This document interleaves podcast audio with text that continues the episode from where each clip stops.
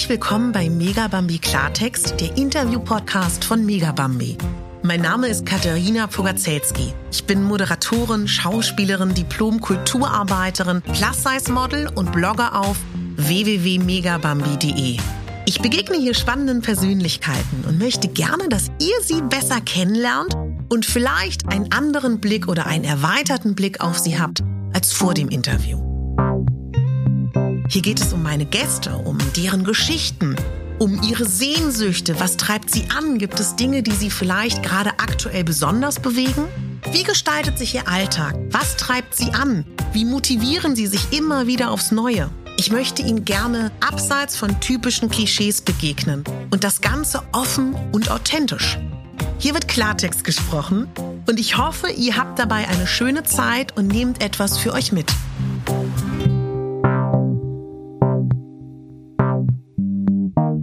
Mein heutiger Gast ist die Sängerin Alina. Alinas Album Die Einzige war ein voller Erfolg. Und vielleicht habt ihr das Album oder eine der Single-Auskopplungen wie zum Beispiel Die Schönheitskönigin schon mal im Radio gehört. Für mich persönlich war der berührendste Moment im Interview, als Alina und ich über ihr Lied Die Einzige gesprochen haben. In dem Song geht es um Einsamkeit. Diese Einsamkeit in einen Songtext zu kleiden, fand ich schon in der Vorbereitung auf diese Folge beeindruckend und im Gespräch hat sich das nochmal gesteigert. Was mich schockiert hat, war die Information, dass es so wenige Frauen in einflussreichen Positionen im Musikbusiness gibt. Ob sie genau das als deutschsprachige Sängerin spürt, habe ich sie natürlich auch gefragt. Wie sie meine Idee, eine Quote für deutschsprachige Sängerinnen im Radio einzuführen, findet, werdet ihr genauso erfahren wie die Wichtigkeit des Radios für deutsche Künstler. Wir sprechen auch über aktuelle Körperbilder und Schönheitsideale und im Zuge dessen über die Plus-Size- und Curvy-Szene. Die Offenheit, die ihr von Alinas Liedern kennt, werdet ihr im Gespräch wiederfinden. Ich wünsche euch ganz viel Spaß mit Alina und würde mich freuen, wenn ihr Megabambi Klartext abonnieren würdet und bei iTunes vielleicht eine Bewertung dalasst. Alina, ich darf in deiner Wohnung sein. Grüß dich ganz herzlich. Danke, dass ich hier sein darf. Sehr gerne. Du bist herzlich willkommen jederzeit. Alina, ich möchte mal ganz kurz sagen, wie ich dich wahrgenommen habe in den letzten ein, zwei Jahren. Habe ich dir auch noch gar nicht erzählt, deswegen ähm, mache ich das mal an der Stelle. Ich weiß, meine erste Begegnung mit dir hatte ich mit einem Ex-Freund, der bei einer Plattenfirma gearbeitet hat, wenn ihr jetzt den Blick ah, von Alina oh sehen könntet. wir, wir nennen keine Namen. der ähm, zu mir meinte, die musst du dir mal anhören, die macht Pop, also das war jemand, also der Hip-Hop mag und meinte dann aber so, auch wenn Pop nicht sein Ding ist, die macht es krass detailliert und damals hattest du ja dann, glaube ich, auch mit dem ähm, Produzentenduo, was ja auch sonst Hip-Hop macht, ne, ja. dass er arbeitet. Das war meine erste Wahrnehmung von dir. Da habe ich dich dann aber nur gehört, ne, und irgendwann habe ich dann auf irgendeiner Diversity-Veranstaltung, ich kann dir nicht mehr sagen, wo, dich vielleicht das erste Mal wahrgenommen hab dich dann gesehen. Ich weiß nicht, ob ihr Alina schon mal gesehen habt. Du bist halt einfach so eine Person, man sieht dich und das ist halt einfach so krass, weil du bist da, du bist präsent und bist natürlich auch noch sehr schön. na, na, ist ja so. Jetzt reicht's. Nein, nein, ich muss das alles so sagen. Und ähm, habe dann eben wahrgenommen, dass du ähm, ja präsent bist. Dann habe ich dich noch mal wahrgenommen da habe ich irgendwie mit Carola Niemann, Carola Niemann ist die Chefredakteurin vom The Curvy Magazine, falls ihr das noch nicht kennt. Also Grüß die erste, dich, Carola. genau, die erste Zeitung für ähm, ja Diversität kann man sagen, ne? Ja. Die sie gegründet hat. Die hat mir dann irgendwie im Nebensatz gesagt, ja, Alina hat einen Auftritt, ich muss ein Kostüm finden. Da habe ich dich dann nochmal wieder wahrgenommen. Und irgendwann waren wir, glaube ich, da bin ich, glaube ich, gelaufen bei einer Veranstaltung und du warst im Publikum. Und dann habe ich mir deinen Instagram-Account angeguckt und habe dann interessiert verfolgt, weil darüber können wir, glaube ich, reden. Haben wir ja auch schon gesagt, dass wir kein Problem haben, darüber zu reden. Mich interessiert immer, wie Frauen, die nicht Kleidergröße 34 haben oder auch 38, die in den Medien stattfinden, wie sie sich anziehen. Mhm. Hab dann immer interessiert verfolgt, was zieht sie denn so an zu Events? Dachte so, geil, sieht gut aus. Gut, Halleluja, danke. Mich gefragt, macht sie das alleine oder hat sie jemanden? Mach ich alleine, kann ich gleich schon beantworten. Ja, sehr schön. Ist auch ein Thema, wer uns zuhört, wer Bock hat, sich zu spezialisieren auf Plus Size. Ich glaube, viele würden sich freuen, weil manchmal ist es dann doch ganz geil, weil die ja doch noch mal an andere Sachen rankommen als wir. Ne? Also das ist auf jeden Fall eine Marktlücke. Und dann habe ich angefangen, mir deinen Instagram-Account anzuschauen. Der übrigens at Alina offiziell klein und zusammengeschrieben heißt. Ganz genau. Schleichwerbung. Und ähm, habe beobachtet, ich weiß nicht, ob du es aktuell noch machst, was ich total schön fand, dass du ganz viel live gegangen bist und also da ganz viel gesungen hast, wo ich so dachte, also finde ich super. Also im einen einfach, um zu zeigen, dass du live gut bist, ne? Aber auch, dass du immer die Leute mit reingeholt hast, was ich extrem mutig fand, weil so wie ich das immer wahrgenommen habe, dass viele Leute, die Musik machen und singen, dann doch vielleicht auch gar nicht so diesen Direktkontakt aushalten oder auch wollen. Also dann hast du immer, also um es kurz zu erklären, wer uns zuhört, wer Instagram nicht kennt, muss man auch nicht kennen. Ne? es gibt eine Funktion, wenn du live gehst, dass du Leute mit ins Gespräch holen kannst. Also das heißt, man würde dann Alina sehen und gleichzeitig jemanden, den sie mit in das Gespräch holt. Und damit geht Alina dann immer ja ein gewisses Risiko auch ein, irgendeine Reaktion zu haben, die man vorher nicht einschätzen kann. Blind Dating sozusagen. genau. Das hat mich auch tief beeindruckt. Und dann habe ich gemerkt, dass du, also ich habe dich leider noch nie live gesehen, haben wir auch viel versucht beide, dass wir es irgendwie schaffen, schaffen wir nicht. Aber die Aufnahmen, die ich gesehen habe, da habe ich gedacht, krass, das ist auch noch mal ganz klar dein Ding, live zu gehen. Ne? Das ist meine Wahrnehmung. Live ist live. Na, na, na, na, na. na. Also um wow. das abzurunden, Dankeschön. so ist meine Wahrnehmung bis jetzt. Oh mein Gott, oh mein Gott, kann ich der Wahrnehmung in echt überhaupt standhalten? Das ist meine Frage. Vielen Dank für so viel Lob ähm, ja. und so viel äh, auch äh, scharfsinnige Beobachtung. Das hat, äh, wow, das ist ein tolles Feedback. Vielen Dank. Mhm. Also, ähm, um deine Frage zu beantworten, ob ich noch oft live gehe, tatsächlich im Moment nicht, weil mhm. mein Handy kaputt ist. Ich kann gerade nicht über Instagram Ton aufnehmen. Es macht immer mhm. danach und man hat gar nichts. Deswegen ja. lasse ich das gerade mit live gehen, werde das aber gerne wieder in der Zukunft Zukunft mehr machen. Mhm. Ich liebe diesen ähm, Aspekt, dass es einfach ungefälscht, unverfälscht, direkt pur ähm, ist und dass du wirklich so nah den Leuten nahe kommen kannst und mhm. sie auch das Gefühl haben, dass sie nah dir nah sind. Das sind sie auch bei mir in dem Falle, weil bei mir ist es nicht gestellt, bei mir ist es nicht vorbereitet, es ist bei mir nach Lust und Laune. Mhm. Ähm, deswegen ist es auch unregelmäßig und manchmal habe ich so Phasen, wo ich das ganz viel machen möchte und dann habe ich wieder Phasen, wo ich mehr im Studio bin oder wo ich mich mehr zurückziehen muss oder viel in meinem Kopf vorgeht. Da habe ich dann gar nicht so mhm. den, den, den, noch die, die Restpower dafür übrig. Aber im Prinzip macht mir das sehr viel Spaß und das Tollste ist halt wirklich die ähm, Fans zu treffen, Menschen mhm. zu treffen, denen zu begegnen. Und es ist ein kleines Wagnis, weil es ist wirklich mhm. so Blind Dating. Mhm. Aber ich habe so viel tolle positive Erfahrungen damit jetzt gemacht. Mhm. Also ich mache das immer wieder gerne und ähm, auch wenn ich Leute treffe nach Konzerten, also das ist eigentlich gar nicht so groß anders. Das ist nur ein bisschen virtueller. Ich habe in der Schlagzeile irgendeiner Frauenzeitschrift vor einer Woche eine Statistik gesehen in der wurde aufgeführt Beyoncé, ähm, die ganzen großen Hollywood-Größen, die Frauen.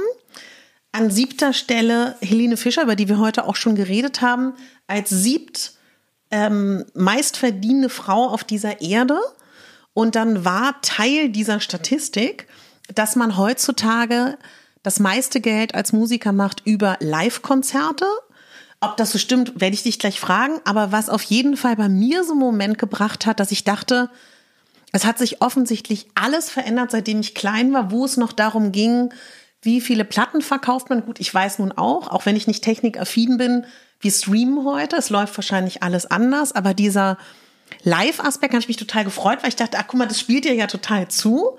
Also würdest du sagen, ohne zu sehr ins Detail zu gehen, weil das wird wahrscheinlich zu kompliziert, es hat sich alles verändert, seit damals Herbert Grünemeyer und Westernhagen erfolgreich waren, oder? Ja, es hat sich alles verändert und es verändert sich weiterhin ständig. Aber gutes Stichwort live. Ich gehe ja im Mai wieder auf Tour. Mhm. Also wir werden demnächst jetzt die Tourdaten veröffentlichen und ihr könnt mich ganz hautnah und direkt erleben. Du bist herzlich eingeladen. Ich werde auch in Berlin und in Hamburg spielen, in den großen Städten.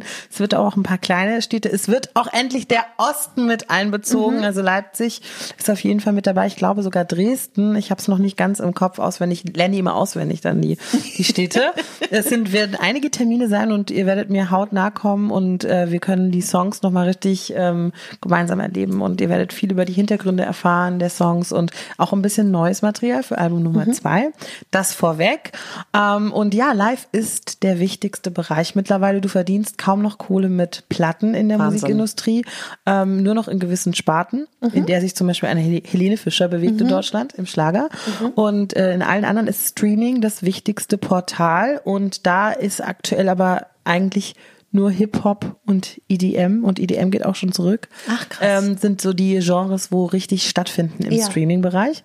Und ähm, ja, es ist tatsächlich so, und ähm, irgendwie ist es ja auch schön, dass die Musik wieder zurückgefunden hat zu ihrem Ursprung, mhm. weil da, wo du Musik machst, in dem Moment auf der Bühne, wo Musik entsteht, äh, im Zusammenspiel mit Musikern äh, etc., da ist ja auch die größte Magie. Mhm. Und das kannst du halt nicht vervielfältigen oder faken oder fälschen. Das wollen die Leute immer noch erleben. Das ist wie so, mhm. das ist so ein bisschen die härteste Währung. Also ja. das ist wie so in eine Immobilie oder in Gold zu investieren. Also da hat man am längsten was von, so nach dem Motto, nee, das ist das, wo, was Musik ausmacht. Und mhm. was mir auch extrem extrem viel Spaß macht. Also ich bin so ein Live-Künstler. Ich liebe es auf der Bühne ähm, mit der Situation zu arbeiten, mit dem Publikum, mit der Emotion. Und es ist immer anders, es ist immer ein Wagnis, es ist immer irgendwie was Besonderes und ich gehe so gern in diese Verbindung mit den Menschen, mhm. in dem Raum, in der Atmosphäre und ähm, nehme die damit auf die Reise und deswegen, es gibt einem auch am meisten zurück. Also wirklich die mhm. Leute zu spüren, Musik dann zu machen, ähm, ist wunder, wundervoll. Also ich bin sehr dankbar dafür, dass live so ein wichtiger Bereich ist in der mhm. Musik mittlerweile. Du bist ja nicht in Berlin geboren, du bist ja in Mannheim geboren. Also, nein, nein, im Schwarzwald. Ich war Ach, in Mannheim auf der auf der Popakademie. Ah, ja. also ich muss dir dazu sagen, es ist wahrscheinlich ein ganz komisches Gefühl, aber ich glaube, ich habe wirklich alles gelesen, was es über dich gibt. Oh, wow. Und ich, ja, und ich will natürlich ähm, den großen Gefallen tun und nicht die Klischees irgendwie abhandeln deines Weges. Mhm. Aber was ich tatsächlich schön fand zu sehen, dass du jetzt eine Künstlerin bist, die nicht irgendwie mit 18 auf Knall Erfolg hat und dann irgendwie da oben ist und nicht Höhen und Tiefen in ihrem Leben hatte, sondern ganz im Gegenteil. Und ich habe mich gefragt, ob das vielleicht auch der Grund ist, warum du auf Menschen, und das kann ich auch bestätigen, du gibst einem ja so das Gefühl, irgendwie hat man das Gefühl, dich zu kennen, oder man hat das Gefühl, dass du sehr ähm, dich auch angreifbar machst, das sagst du ja auch, ne, dass du dich öffnest und gleichzeitig weiß man nichts von dir.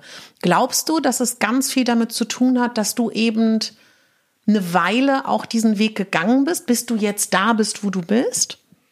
Auf jeden Fall. Also dieser Weg, den ich gegangen bin, ist ähm, ein sehr langer Weg gewesen und es äh, gab viele Ups und Downs und die gibt es immer noch. Mhm. Und das bleibt auch bei sowas wie Musik machen nicht aus. Es ist eine sehr intensive Reise und ich mache das ja wirklich mit Herzblut. Meine Musik spiegelt mich und das, was ich erlebe, das, was ich verstehe, fühle, erkenne, was mich bewegt und umtreibt, das lasse ich in Musik fließen, das wird bei mir zu Musik. Mhm. Ähm, und das brauche ich auch, sonst würde ich gar nicht überleben. Also es ist für mhm. mich auch wirklich eine Art von Therapie. Und was du eben meintest, man hat das Gefühl, mich zu kennen, das ist ein ganz tolles Kompliment für mich, weil das zeigt, dass ich mich eben ähm, zeige und sichtbar mache als Mensch. Und meine Musik hat immer äh, menschelt immer. Und es mhm. soll auch so sein. Und auf der anderen Seite suche ich mir aber auch die Themen natürlich genau raus, in denen mhm. ich mich zeige. Also ähm, es gibt Sachen, die würde ich jetzt nicht unbedingt in einem Song verpacken. Ja. Ähm, vielleicht auch noch nicht jetzt. Ne? Also das mhm. ändert sich ja auch im Laufe einer Karriere.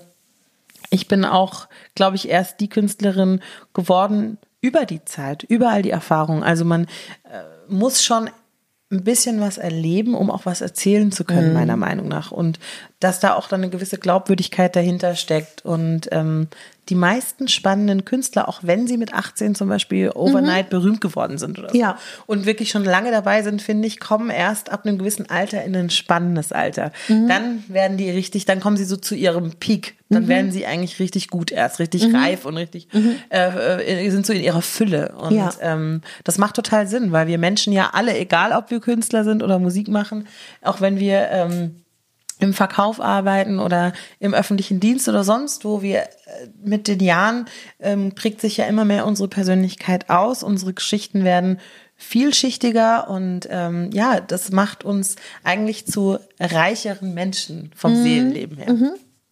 Kannst du sagen, wann war der Moment, dass du wusstest, das willst du machen?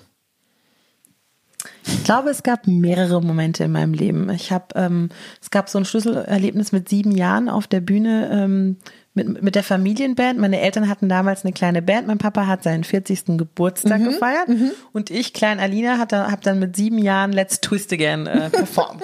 Völlig äh, außer mir, äh, extrovertiert, verrückt, abgedanced und ähm, Kauderwelsch Englisch irgendwas erfunden, weil ich noch kein Englisch sprechen konnte, klar. Ah, ja. ja. Und äh, dann gab es immer wieder solche Momente, wo einfach die Menschen so krass auf mich reagiert haben, wenn ich mhm. auf einer. Bühne stand oder vor mich hingesungen habe oder meine erste Band, dann die Big Band in der Schule und so weiter. Also immer wieder gab es so krasse Reaktionen und ich habe gemerkt, ähm, das ist einfach mein Weg. Das ist einfach das meine größte Stärke, fast so ein bisschen meine größte Magic Power, Superpower mhm, oder so, mhm. die mir mitgegeben wurde, gegen mhm. die ich mhm. mich eigentlich gar nicht wehren kann. Also egal was ich versuche, ich komme nicht davon los. Und ich muss sagen, ich liebe ja Musik wirklich über alles und die Stimme war halt schon immer da und ich habe immer gerne Melodien gesungen, erfunden, mich darüber ausgedrückt. Das war schon immer meins, ja. Und wir sind ja kein Experten-Podcast ne, bezüglich der Musik, aber trotzdem würde mich natürlich total interessieren, du hast ja nicht von Anfang an Deutsch gesungen, ne? du hast ja am Anfang auch Englisch gesungen und du hast irgendwann mal in einem Interview gesagt, es gab für dich so einen initialen Moment, aber wie kamst du überhaupt dazu, dieses Lied dann in Deutsch zu schreiben oder auch zu singen? Weil da muss es ja irgendeinen Anlass für gegeben haben, ne? Mhm. Also das war damals Kindsein. Das ist mhm. auch auf meiner ersten Platte, die übrigens die einzige heißt. Mhm. Kann man überall käuflich mhm. erwerben. und äh, nein, die ähm, Kindsein war ein ganz krasses Schlüsselmoment, weil ich war damals an der Popakademie in meinem dritten Jahr, glaube mhm. ich, und äh, habe viel ausprobiert, habe damals viel auf Englisch geschrieben ähm, und immer eben auf Englisch gesungen gehabt vorher, weil alle meine Vorbilder auf Englisch mhm. gesungen haben. Also die meisten meiner ähm, Sängerinnen Vorbilder oder Sänger Vorbilder etc. Und äh, ja, dieses dieser Weg ist einfach kein einfacher. Und mhm. ich war damals, glaube ich, auch an so einem Punkt, wo ich mir so diese Leichtigkeit und Unbeschwertheit meiner Kindheit zurückgewünscht habe. Und ich saß im ah. WG-Zimmer äh, meiner Dreier-WG in Mannheim in meinem Zimmer und habe gerade irgendwie rumgetüftelt an einem anderen Song mhm. und bin dann durch Zufall über ein ähm, Thema, über so ein musikalisches äh, Glockenspielthema Celeste heißt das, dieses Instrument und bin dann drüber gestolpert quasi. Mhm. Und dann habe ich wirklich ein, einfach eine neue Datei geöffnet in meinem Musikprogramm und habe da das geloopt, dass ich es immer wiederholt ja. und habe dann wirklich darüber improvisiert. Das hat mich so ah. angesprochen, es hat was in mir drin aktiviert und mhm. es war wirklich so, in, es kam mir einfach so. Und ich habe dann einfach darüber gesungen und die Melodie und der Text haben sich fast nicht verändert seither. Also ich habe noch zwei, drei kleine, zwei, zwei, drei kleine Schräubchen gedreht, mhm. aber das war so ein zehn Minuten Song. Mhm. Und es hat sich einfach von alleine geschrieben. Und manchmal ist das immer noch so. Also man, als müsste so eine Idee oder so ein, ähm, so, eine, so, so, so ein Aha-Moment ähm, unterbewusst die ganze Zeit sich vorbereiten und dann mhm. knallt's und dann kommt's. Mhm. Unvorangekündigt ist es dann da. Mhm. Und Kindsein ähm, handelt eben davon, lass uns noch mal Kind sein und wir verlassen diese graue Stadt. Und wenn wir auf die Knie fallen, dann stehen wir auf und leben weiter. Ähm, und leben von Tag zu Tag. Und das genau dieses Gefühl, sich eben nochmal zurückzuversetzen, war einfach der Moment, in mhm. dem ich mich gefühlt habe, wonach ich mich gesehnt habe. Und Kindsein war dann ein Türöffner. Mhm. Ich habe dazu ein Video gedreht mit meinem Handy. Das ist ja mhm. jetzt wieder en vogue, gerade ja, aktuell. Genau. Da werden sogar Kinofilme gemacht. Damals ja. war Lana Del Rey für mich die mhm. ähm, Inspirationsquelle. Man findet dieses Video auch noch online. Mhm. Und ähm, habe dann wirklich aus diesen Schauplätzen meiner ähm, Jugend und Vergangenheit zu Hause im Schwarzwald mit meinen Eltern, wenn wir mit dem Hund durch den Schwarzwald spazieren gehen, wenn wir da irgendwie frei sind und singen, vor uns hin rumsingen, so wie wir halt sind. Äh, der Urlaub in Italien, der immer selbe Urlaub mit der Reisegruppe in Katholika, in dem Drei-Sterne-Restaurant, äh, Hotel, wo wir immer, immer waren mit den mhm. alten Leuten und jedes Jahr ist einer weggestorben und war weniger, da kam jemand anderes mit. So den, den eingefangen, den Strand ja. sozusagen, den Blick. Und ich hatte dann dieses Material auf dem Handy und habe einfach ein Video draus geschnitten. Lass uns mhm. noch mal Kind sein. Und das habe ich dann auf dem Weg hin zum Album immer wieder Leuten gezeigt, die mhm. sich dann in mich und meine Musik dadurch auch verliebt haben. Ah. Und das war dann wirklich eine der wichtigsten Songs, die ich überhaupt für die Platte geschrieben habe. Mhm. So am Anfang, um die Platte, um das Deutsche überhaupt erstmal zu mir kommen zu lassen. Mhm. Und weil du eben mehr meintest, ich habe vorhin auf Englisch gesungen, es war schon einfach ein unüberlegtes Wagnis und habe im mhm. Nachhinein gemerkt mit diesem Lied, wow, was war das denn? Ja. Wo kommt das aus mir her? warum wirkt es, wirkt es auch so deutsch? Und ja. es ist nun mal so, Deutsch ist meine Muttersprache. Ja. Und ich schreibe meine Texte selber und ich kann auf Deutsch mich einfach so genau und so viel besser und mehr ausdrücken mhm. als auf Englisch. Und ich wusste, da war mir klar, wenn ich jemals großartige Texte schreiben will mhm. oder wirklich genau das sagen will, was, mhm. wie ich es sagen will, dann ist es meine Muttersprache. Ja. Ich würde nicht ausschließen, nochmal auf Englisch zu singen oder zu arbeiten, aber ich werde halt einfach nie so gut sein wie auf mhm. Deutsch. Ich finde das total interessant, dass du das sagst, weil meine Mutter, die auch sehr viel gesungen hat, früher hat immer gesagt, also ich verstehe total den Ansatz, dass du sagst, es ist deine Muttersprache, ne? Aber die hat immer gesagt, dass es ganz schwer ist, was ja auch ganz viele Künstler sagen, Deutsch rein musikalisch, von dem, wie man die Töne trifft oder auch wie man es spricht, das zu singen. Kannst du erklären, was damit gemeint wird? Weil das wird einem ja immer wieder gesagt, dass das die ganz hohe Kunst ist, auf Deutsch zu singen, was ja vielleicht auch ein ganz anderer Aspekt ist, wie sich auszudrücken. Ich glaube, da geht es eher um so ein, wie findet man seinen mhm. persönlichen Ton und wie erreicht man auch Leute in Deutsch, ne? Genau, Deutsch ist phonetisch gesehen, das ist der entscheidende Begriff.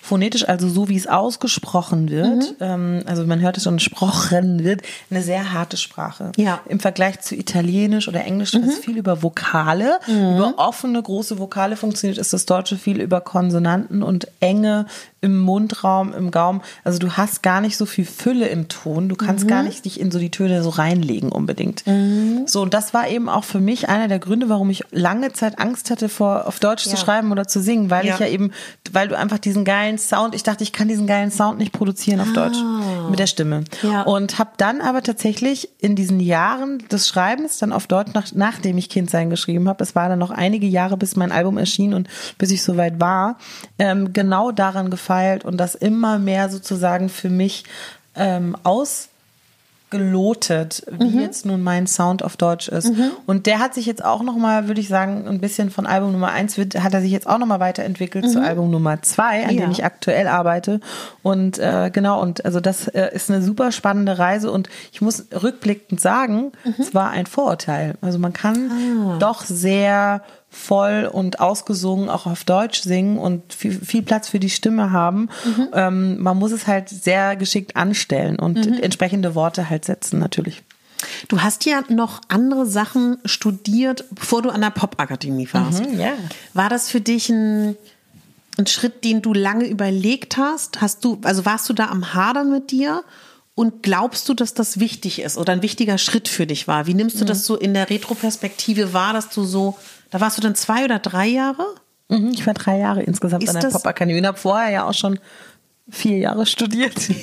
Aber dann nicht Gesang, ne? Das meine nee, ich. Du hast andere ich hab, Sachen studiert. Äh, was ne? Geisteswissenschaftliches genau. studiert in Konstanz an der Uni und war dann im. Äh, ich kann dir sagen, wie das war. Ich hatte mich ja von der Musik losgesagt, ah, weil ich habe auch schon ein paar nicht so schöne Erfahrungen gemacht gehabt in der Jugend, mhm. ähm, in der Teenie-Zeit und war dann sehr, äh, war dann einfach enttäuscht von der mhm. Musikwelt irgendwie und mhm. dachte, da habe ich keinen Bock drauf mhm. und, und, und, hatte noch kein richtiges Bild davon, was es bedeutet, Künstler sein zu können, was, was man auch alles sein kann. Ja. Und wie eben so ein anderer, so ein Künstlerweg auch, auch sehen kann. Und dann ähm, war für mich dann irgendwann doch klar, oh, Musik ist es. Und da kam ich auch durch einen Zufall drauf durch eine Gegebenheit, wo ich auch wieder auf einer Bühne gelandet bin mit vielen anderen Künstlern, Schauspielern, Designern etc.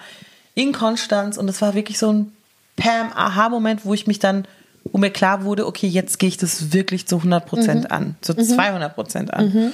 Und dann war die Frage, naja, wohin gehe ich? Und ich wollte halt weder Jazz noch Klassik machen. Und dann ja. kam sehr schnell die Popakademie ah. für mich äh, in, in Betracht.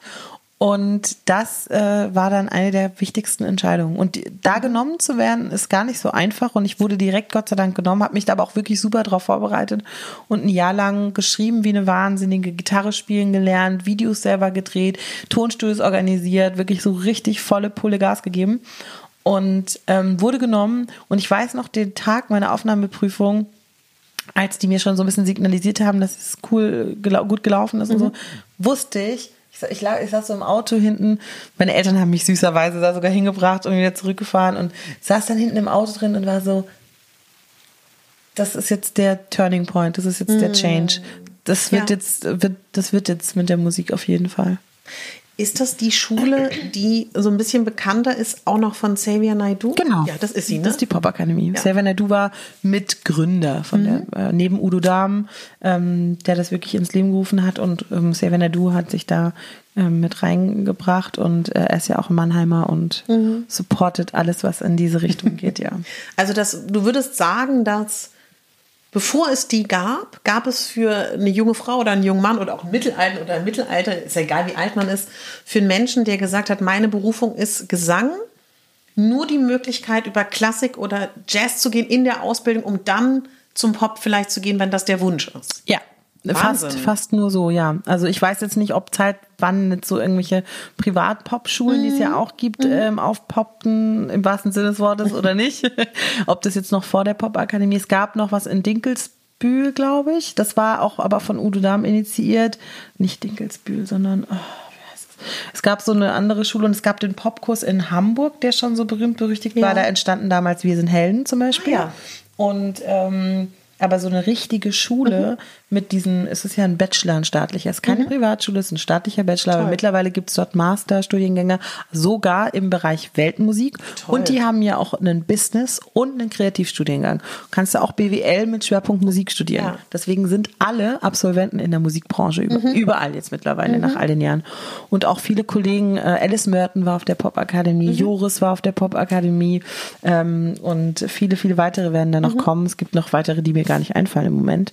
Ähm, das ist schon ein sehr sinnvolles, äh, ähm, sehr sinnvolles Konstrukt. Mhm. Genau, und leider gab es das vorher nicht. Und ich bin sehr, sehr dankbar, dass, dass wir das, dass ich dann das zu meiner Zeit gefunden habe und ja. genommen wurde. Und man kann es so ein bisschen, vielleicht kennt ihr die Brit School in London mhm. und da war Amy Winehouse war auf mhm. der Brit School, Adele war auf der mhm. Brit School, ähm, ähm, Lily Allen, mhm. Leona Lewis, ich glaube sogar The Cooks, also ganz, ganz viele tolle große Künstler äh, waren auf solchen Schulen und ja. das darf man nicht unterschätzen, mhm. weil man kommt da zusammen, man lernt auf einmal andere Leute kennen, die auch nur das machen wollen, andere Künstler. Das inspiriert allein ja. schon. Man hat äh, Dozenten an der Hand, man kriegt, wir haben viel übers Business auch gelernt. Mhm. Nicht, dass es so viel geholfen hätte, um nicht schlechte Verträge zu unterschreiben, zum Teil, aber ähm, das ist schon so, das ist, ist unfassbar wertvoll. Und du ja. kannst so schnell reifen mhm. auch. Man ist wie in so einem, äh, ja. bisschen wie in so einer Petrischale, in so einem Reagenzglas, ja. wo Enzyme reingeworfen werden und es gibt dir die Möglichkeit, noch schneller zu wachsen. Wo ich mich sofort frage, weil ich ja nur den Vergleich mit der Schauspielschule habe, wo du relativ früh irgendwie dir vermittelt wird, egal was du willst, du bist aber der und der Typ und das musst du erfüllen. Gab es das bei euch auch oder hattest du das Gefühl, ihr wurde da gar nicht in eine Richtung gelenkt, sondern ihr wart komplett frei? Oder wurde schon gesagt, guck mal, Alina, zu deiner Stimmfarbe, zu deinem Typ würde das und das passen oder kam das gar nicht? Also da gibt es nicht diese eine Instanz, die das mhm. mir gesagt hätte, aber natürlich gab es Gespräche mit Dozenten und ich habe da auch nicht alles so gesehen wie die. Mhm. Ähm, ich war zum Beispiel witzigerweise an der Popakademie eher so die Soul- und Funk-Diva ah, ja. und ähm, wollte eigentlich nie so eine Funk, Funk-Mucke machen. Aber es hat mir so gestanden und irgendwie hatte ich dann so das ein oder andere Bandprojekt in der Richtung. Und als ich dann eben auf einmal was Deutsches geschrieben habe, äh, habe ich mich gar nicht mehr dort präsentiert an der Schule. Das war dann wirklich oh, okay. so, das habe ich dann noch so im Stillen für mich gemacht und bin dann nach Berlin.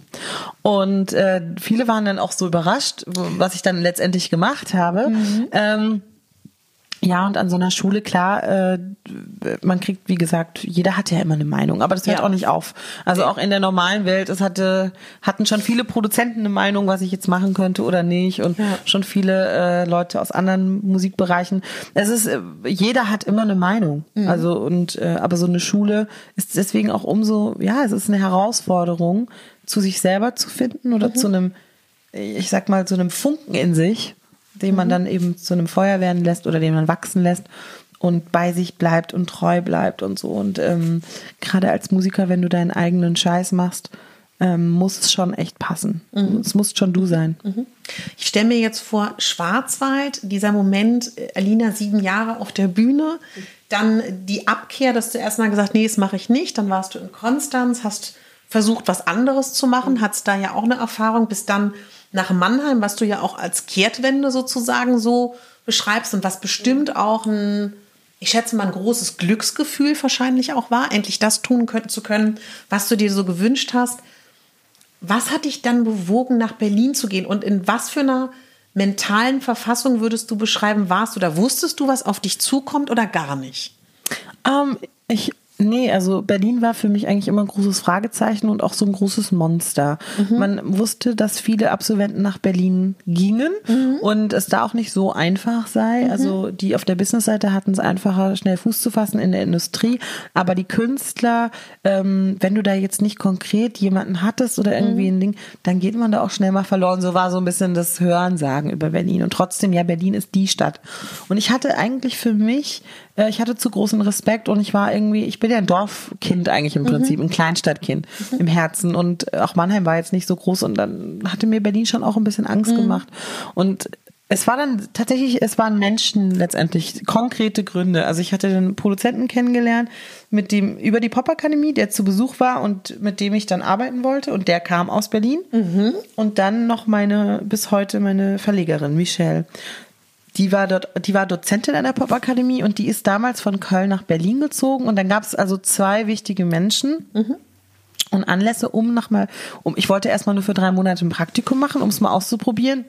Und dann habe ich alle Zelte abgerissen und bin mhm. quasi geblieben. Ja. Und diese Berlin-Zeit, also ich schätze mal, dass wir in einer ähnlichen Zeit jung waren, ungefähr so plus minus. Und ich finde, dass damals Berlin, wo du dann ja auch so aktiv warst, das war so eine Attitude von alle, die in diesem künstlerischen Bereich waren, so habe ich es zumindest wahrgenommen. Da ging es jetzt gar nicht darum, irgendwie Erfolg zu haben oder Geld zu verdienen, sondern ich finde in meiner Erfahrung, wir haben so in den verschiedenen Künsten so vor uns hingelebt und waren damit auch so zufrieden. Ich weiß nicht, ob du das auch so bestätigen kannst. Also da war gar nicht so ein, so ein Druck da. Also ich finde, diesen Druck, den gibt es erst seit ein paar Jahren. Ich glaube, den hat die Popakademie nach Berlin gebracht in der Musik. ja, nee, also ich kannte das leider schon von der, okay. in Anführungsstrichen leider, also diesen gewissen kommerziellen Druck oder dass mhm. man eben auch mal vielleicht eine Platte veröffentlichen möchte und vielleicht sogar damit Geld verdienen möchte und so und dann vielleicht sogar als Produkt wahrgenommen wird mhm. als Künstler, damit mit der, mit dem Wissen bin ich mhm. auf jeden Fall schon nach Berlin wow. gekommen. Also ich hatte in Anführungsstrichen gar, leider nicht so diesen okay, ich lasse es einfach mal so vor mich hin mhm. passieren mhm. und bin mhm. einfach mal in dieser Künstlerszene drin und, und, und chill. Mhm. Irgendwie war das bei mir nicht so. Ich war sehr zielgerichtet. Also ich wollte schon so schnell wie möglich äh, mich finden als Künstlerin und eine Platte mhm. wirklich ähm, auf die Beine stellen, ja. Wenn man jetzt so über Wahrnehmung, Fremdwahrnehmung und Eigenwahrnehmung spricht, würdest du sagen, die war immer konform oder hast du damit auch oft gestruggelt? Auf was bezogen? Auf alles. Ob das nun ist, dass du sagst, so wie du singen möchtest, dass du so wahrgenommen wirst, ob das eine Sparte ist, ob das eine, weil du ja auch über Produkte redest. Ich, also mein Gefühl ist, dass man heute als, ob das nun äh, Sänger ist, ob das Schauspieler ist, also jeder, der medial stattfindet, finde ich, da geht es ja oft auch ganz stark nicht nur darum, wie gut jemand ist, sondern auch wie vermarktbar jemand ist. So. Ja, das habe ich natürlich jetzt auch im, in der Zusammenarbeit mit meiner Plattenfirma auch jetzt nochmal auf einer anderen Ebene nochmal ähm, erfahren oder mhm. gelernt oder gesehen oder für mich wieder neue Schlüsse gezogen aus der ganzen Sache. Ähm, es gibt da schon eine gewisse Diskrepanz auf jeden mhm. Fall. Also mhm. man man versucht es, also ich denke, die Vermarktung versucht immer Dinge zu äh, vereinfachen ja. und sie sehr greifbar zu mhm. machen, dass natürlich eine Menge, eine große Menge an Menschen sofort ein Bild von dir hat und sofort ja. weiß, wie sie dich zu, zu, zu nehmen haben. Äh, bei mir kann man es ganz, ganz konkret machen. Bei mir war es dann auf einmal die deutsche Adele. Ah, ja, ja. Und ähm, was ja eine Riesenehre ist auf der einen Seite, auf der anderen Seite, also es gäbe wirklich schlimmere Vergleiche. Denn ich liebe ja. Adele über alles. Aber es war nicht darauf angelegt. Also man, äh, es wurde mir dann manchmal unterstellt, ja, du wolltest ja irgendwie, oder das ist ja, sieht ja so aus, als also, also gemacht, als ob ist es nicht. Ähm, Gerade auch aus der Tatsache, dass ich das alles selber schreibe. Es sind ja mhm. meine Geschichten. Mhm. Und äh, wir haben halt ein paar Überschneidungen und das ist auch in Ordnung.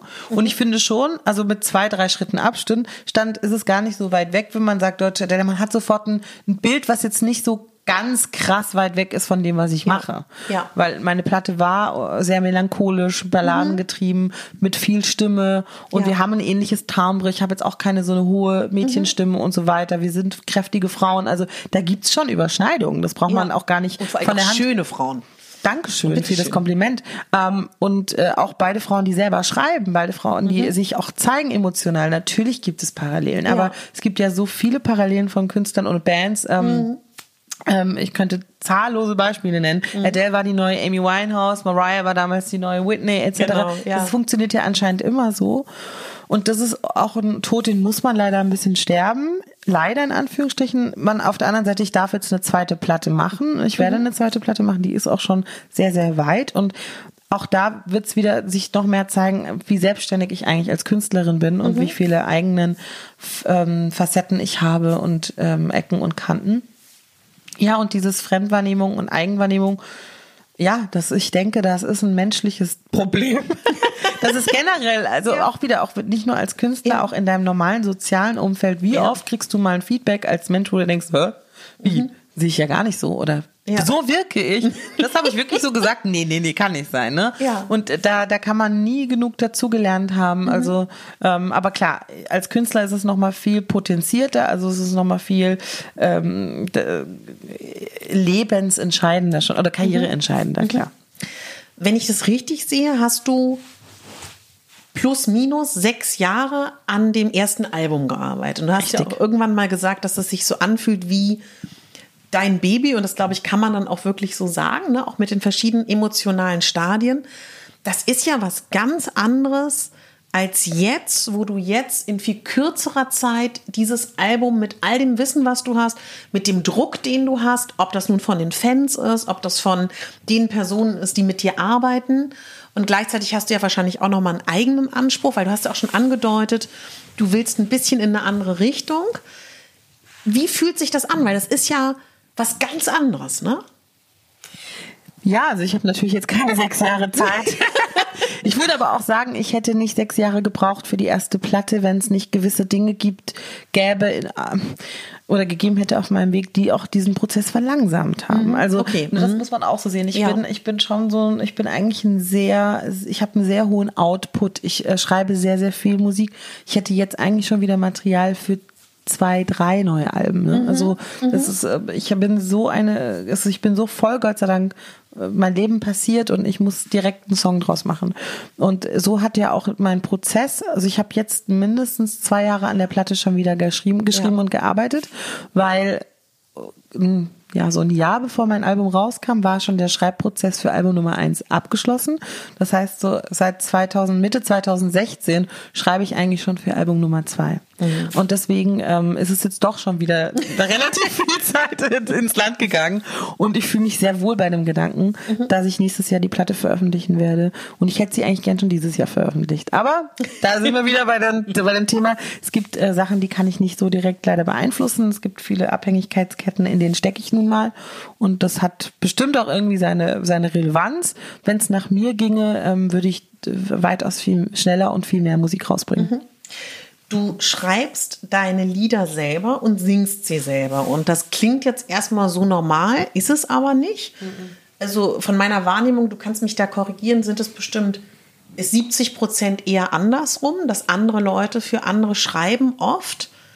Ist es für dich leichter, weil du die Sachen selber schreibst im Umgang mit anderen Partnern und in dem Prozess, dass du es singst? Oder würdest du sogar sagen, es ist schwerer, wenn man selber seine Lieder schreibt? Ja, es hat beides. Mhm. Ich würde immer jedem mhm. dazu raten, schreibe es selber, ja. weil damit bist du nicht austauschbar. Mhm. Du bist der Motor und du kannst hast Einfluss auf das, was mhm. du machst. Mhm. Ähm, das ist der größte Vorteil und das ist für mich der wichtigste Aspekt, warum ich es mache. Ja. Weil ich mich ausdrücken möchte und weil ich mein eigener Chef bleiben möchte, meine eigene Chefin. Und äh, da die kreative äh, Macht Hand darüber halte. Auf der anderen Seite ist es natürlich insofern einfacher, wenn du ähm, für dich schreiben lässt oder für dich denken lässt oder mh, konzipieren lässt, weil du natürlich dann äh, durch viele Sachen durchgewunken wirst und einfach schon von vornherein reinpasst in das, was jemand für dich sich ausdenkt. A, ist es aber, es, es gibt eben nicht oft den Fall, dass das einfach alles so zusammenkommt. Leute denken ja immer, sie müssen zu der, der SDS oder The Voice gehen, dann Ja. werden sie entdeckt. Das ist völliger Bullshit. Also das passiert zu 99,9 Prozent der Fälle nie. Ähm, die Sachen ergeben sich, wenn dann meist ganz anders, wenn, wenn es solche Acts, kreierten Acts gibt und die gibt's auch immer weniger.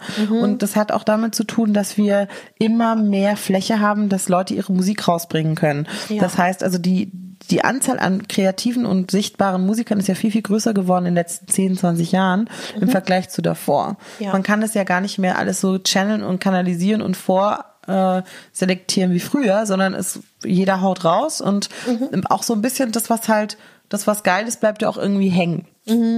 Ähm, und das äh, bringt viele dazu, einfach wirklich selber das ähm, selber, selber in die Hand zu nehmen. Ja. Aber genau, äh, ich wäre sicherlich äh, wahrscheinlich äh, schon ein paar Schritte weiter oder so in Anführungsstrichen mit Geld verdienen oder sowas oder mit Reichweite oder Ja. irgendwie so Geschichten, wenn ich ähm, mir noch mehr reinreden lassen würde. Aber das äh, ist nicht mein Ding. Ja. Wenn wir über Deutsch sprechen, über Englisch und den Vergleich zum Beispiel ziehen zu Frankreich, wo es einen prozentualen Ansatz gibt, wie viele französischsprachige Lieder im Radio gespielt werden per Quote, das haben wir ja in Deutschland noch nicht. Wie sehr spielt für dich Radio eine Rolle und wie sehr spielt auch Radio eine Rolle in der Wahrnehmung? Und lass uns auch, da haben wir eben schon im Küchentisch drüber geredet, ich finde es wichtig, über wie können wir das sagen, Gender Correctness oder vielleicht können wir auch sagen, wie sehr gibt es, bräuchte man vielleicht auch eine Frauenquote für deutschsprachige äh, Musik im Radio? Aber sag du mal, Alina. Hey, es sind nur so kleine geile Teaser. Ideen, geile Ideen. Ja, ich kam grad so. Super, finde ich gut, finde Ich ich, sehr, sehr gut, finde ich sehr, sehr gut.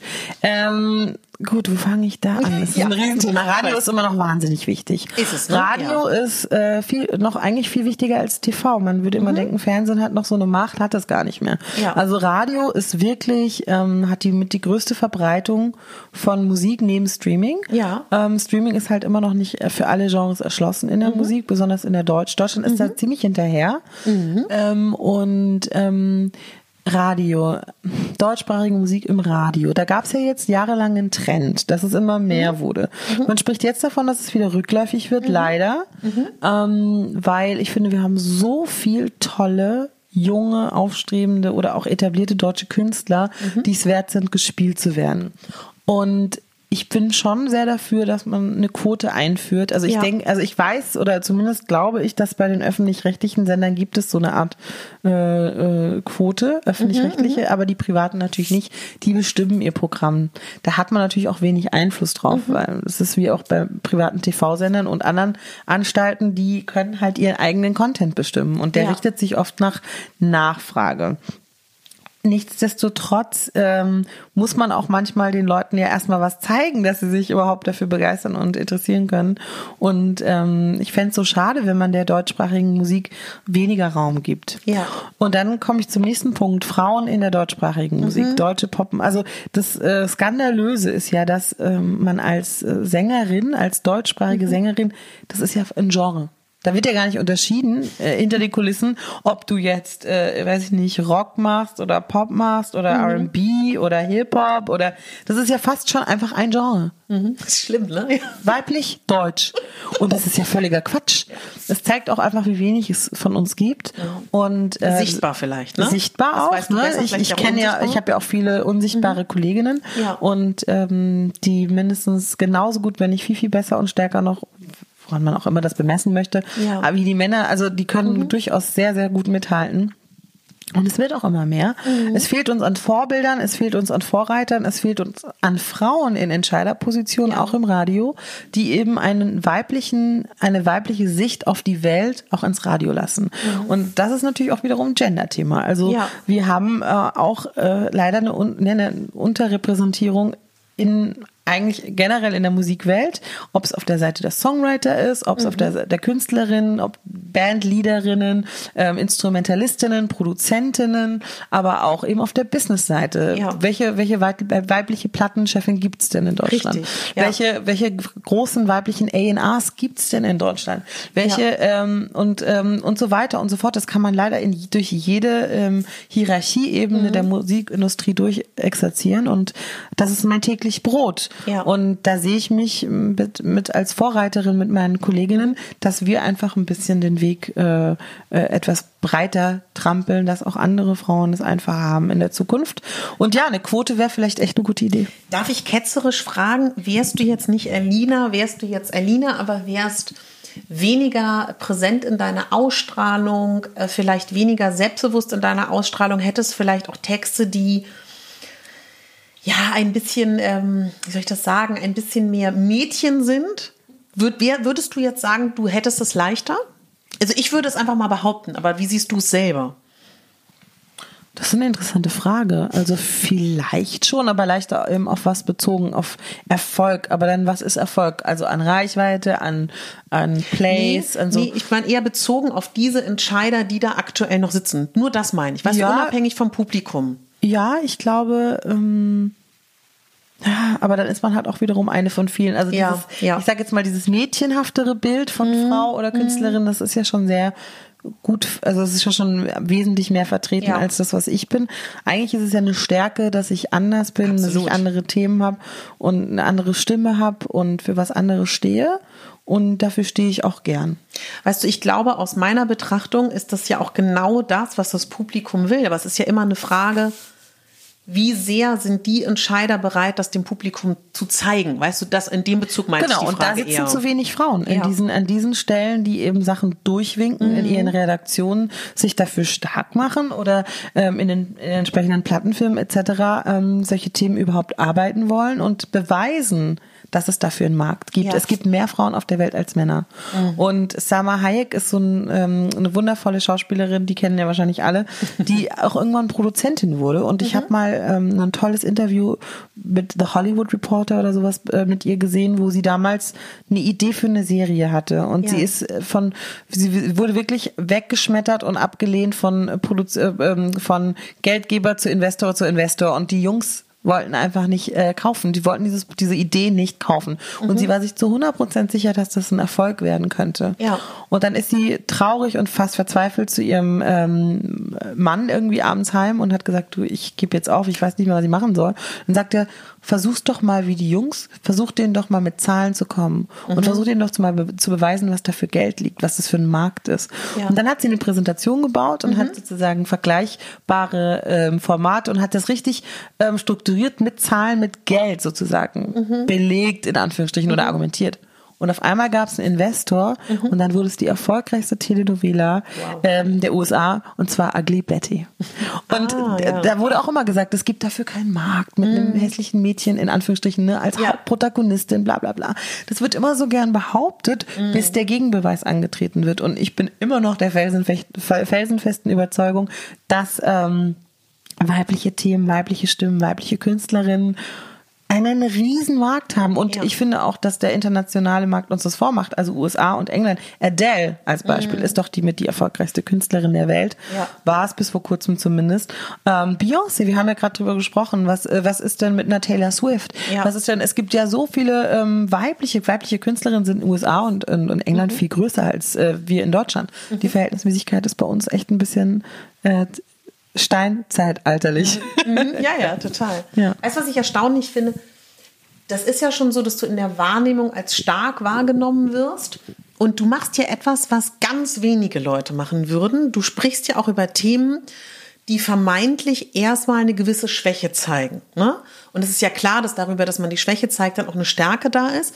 Aber ich habe mich bei manchen Texten gefragt, also was mir, also ich habe ja heute den ganzen Tag deine Songs gehört, noch deine Videos gesehen. Hast du einen Lieblingssong?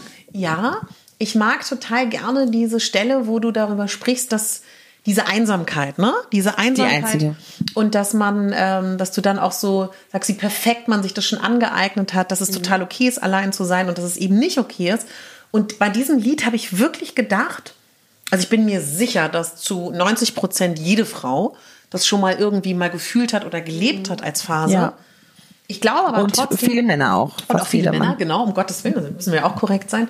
Und ich habe mich trotzdem kurz gefragt, wie oft ich in meinem Bekanntenkreis das gehört habe von Menschen oder es selber auch gesagt habe. Und dann, also es war wirklich so ein kurzer Moment, dass ich mich so erschreckt habe und so gedacht habe, wow, also ich habe mich gefragt, würde ich mich das trauen, das zu singen so? Und das ist ja, glaube ich, auch genau das, was du machst. Also du weißt ja, glaube ich, vielleicht, dass du verstehst, wo ich so hin will, aber ich war wirklich so, also ich bin auch oft in meiner Tätigkeit an Grenzen, die ich selber als so oder andere Leute als so ein was Mut ist auch immer so ein blödes Wort oder Scham ist auch ein blödes Wort, aber es sind ja Dinge, die nicht oft passieren. Vielleicht können wir es so festhalten. Auf so einer künstlerischen Ebene. Ist dir, war dir das bewusst? Ist dir das bewusst? Und wie nimmst du das wahr und weißt du darum, wie, wie, wie, mhm. wie das ankommt? also wir reden hier über das Lied Die Einzige ja. und so habe ich ja auch mein Album genannt. Und ich ja. habe dir vorhin von Kindsein erzählt, was das Album eigentlich überhaupt erst zum Entstehen gebracht ja. hat. Und Die Einzige ist dann quasi die Klammer, die das Album geschlossen hat mhm. und die auch zum Titelträger wurde. Mhm. Ein ganz wichtiger Schlüsselsong auf der Platte und der ist mh, mm, und so wie du es beschrieben hast, das ist eigentlich ein Thema, was man ja so nicht zugeben würde. Ja. So, ich bin noch der letzte Single auf dem Markt, ja. so dieses Bridget Jones Ding und man versucht es ja mal doch ein bisschen runterzuspielen mhm. und sich äh, kämpferisch zu zeigen und sich auch nicht irgendwie unter Wert dann auch äh, wahrgenommen ja. werden zu wollen. So. Und ich hatte dieses Thema auch tief in mir begraben mhm. und tatsächlich ähm, ist äh, durch ein Gespräch äh, mit einem äh, meinem A&R äh, damals, den ich gerade kennenlernte, der zu meinem Konzert kam, um mich zu sehen. Ja. Ähm, an der an der an dem Abend an der Bar hat er mir irgendwann auf den Zahn gefühlt und meinte, Alina, ich finde es toll, wie ehrlich und persönlich du bist mit deinen Songs. Aber ich glaube, es gibt Themen, an die hast du dich noch nicht rangetraut. Mhm. Das war genau der Satz. Und zwei Wochen später habe ich dann wirklich beim Wäsche zusammenlegen da hat mich der Blitz getroffen und mich äh, durchfuhr dieser Gedanke, ich war richtig wütend. Sag mal, bin ich eigentlich die Einzige, die für immer alleine bleibt? What the, what the fuck is going on? Und dann habe ich wirklich, äh, da hatte ich so auf einmal, das ist das Thema und ja. das ist mein Thema und das ist auch schon seit Jahren mein Thema okay, wow. gewesen. Ja. Und klar, und dann war mir auch, dann fühlte ich auch, wie unangenehm sich das anfühlt, weil mhm. es eben ja so mich so nackt macht und so verletzlich. Ja. Und das war auch verdammt hart, retrospektiv betrachtet, durch all diese großen TV-Formate mhm. und diese Flächen und so, die ich dann hatte in medial, ähm, dieses, dieses Lied zu singen. Also das kostet mich am meisten Kraft. Wirklich, ja? Ja. Bis heute. Das ist bis heute, das, also jetzt weniger, weil ich ja. muss auch sagen, retrospektiv, einerseits war es ein bisschen die Hölle, das immer performen mhm. zu müssen. Mhm. Andererseits ist es halt ein unfassbar menschliches Thema und Absolut. jeder Mensch hatte diese Einsamkeit schon in seinem Leben, ja. auch in Beziehungen. Ne? Natürlich, ganz viel Feedback gab es dann, ja, ich bin in der Beziehung, aber ich fühle mich trotzdem einsam. Mhm. Die Zuschriften, die Reaktionen der Menschen auf dieses Lied waren so unglaublich bis heute und das hat so vielen Menschen ähm, Kraft gegeben, dadurch, dass sie sich nicht damit alleine fühlen. Wir sind eben nicht ja. die Einzigen. Ja. Und es ist menschlich und es ist nicht schlimm, dass es so ist. Es ist einfach so. Und wenn man es ausspricht, macht man es auch mal ein bisschen kleiner. Mhm. Dann ist das gar mhm. nicht mehr so wild und so schrecklich und mhm. so groß. Und ich habe eben auch gemerkt, in dem Moment, wo ich mich dem gestellt habe, ähm, ist ein bisschen ein Knoten bei mir geplatzt, hat sich gelöst und seitdem ähm, hatte ich viel mehr Begegnungen als vorher die Jahre. Also ja. seitdem bin ich wieder offener und zugänglicher und ähm, hab auch äh, war auch schon wieder verliebt, ja. Aber weißt ja. du, was ich dabei dich fragen wollte? Das, das wird jetzt in diesem Moment sichtbar, dass ich nicht so viel Ahnung habe von Musik. Deswegen verzeih.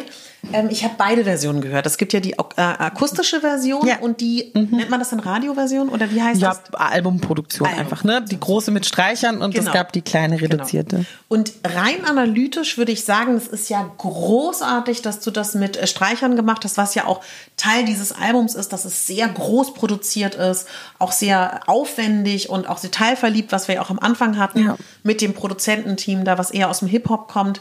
Das finde ich analytisch toll. Trotzdem, und woran liegt es, Alina, dass ich sagen muss, dass in der akustischen Version ich eher hinhöre und viel mehr berührt bin. Kannst du erklären, woran das liegt?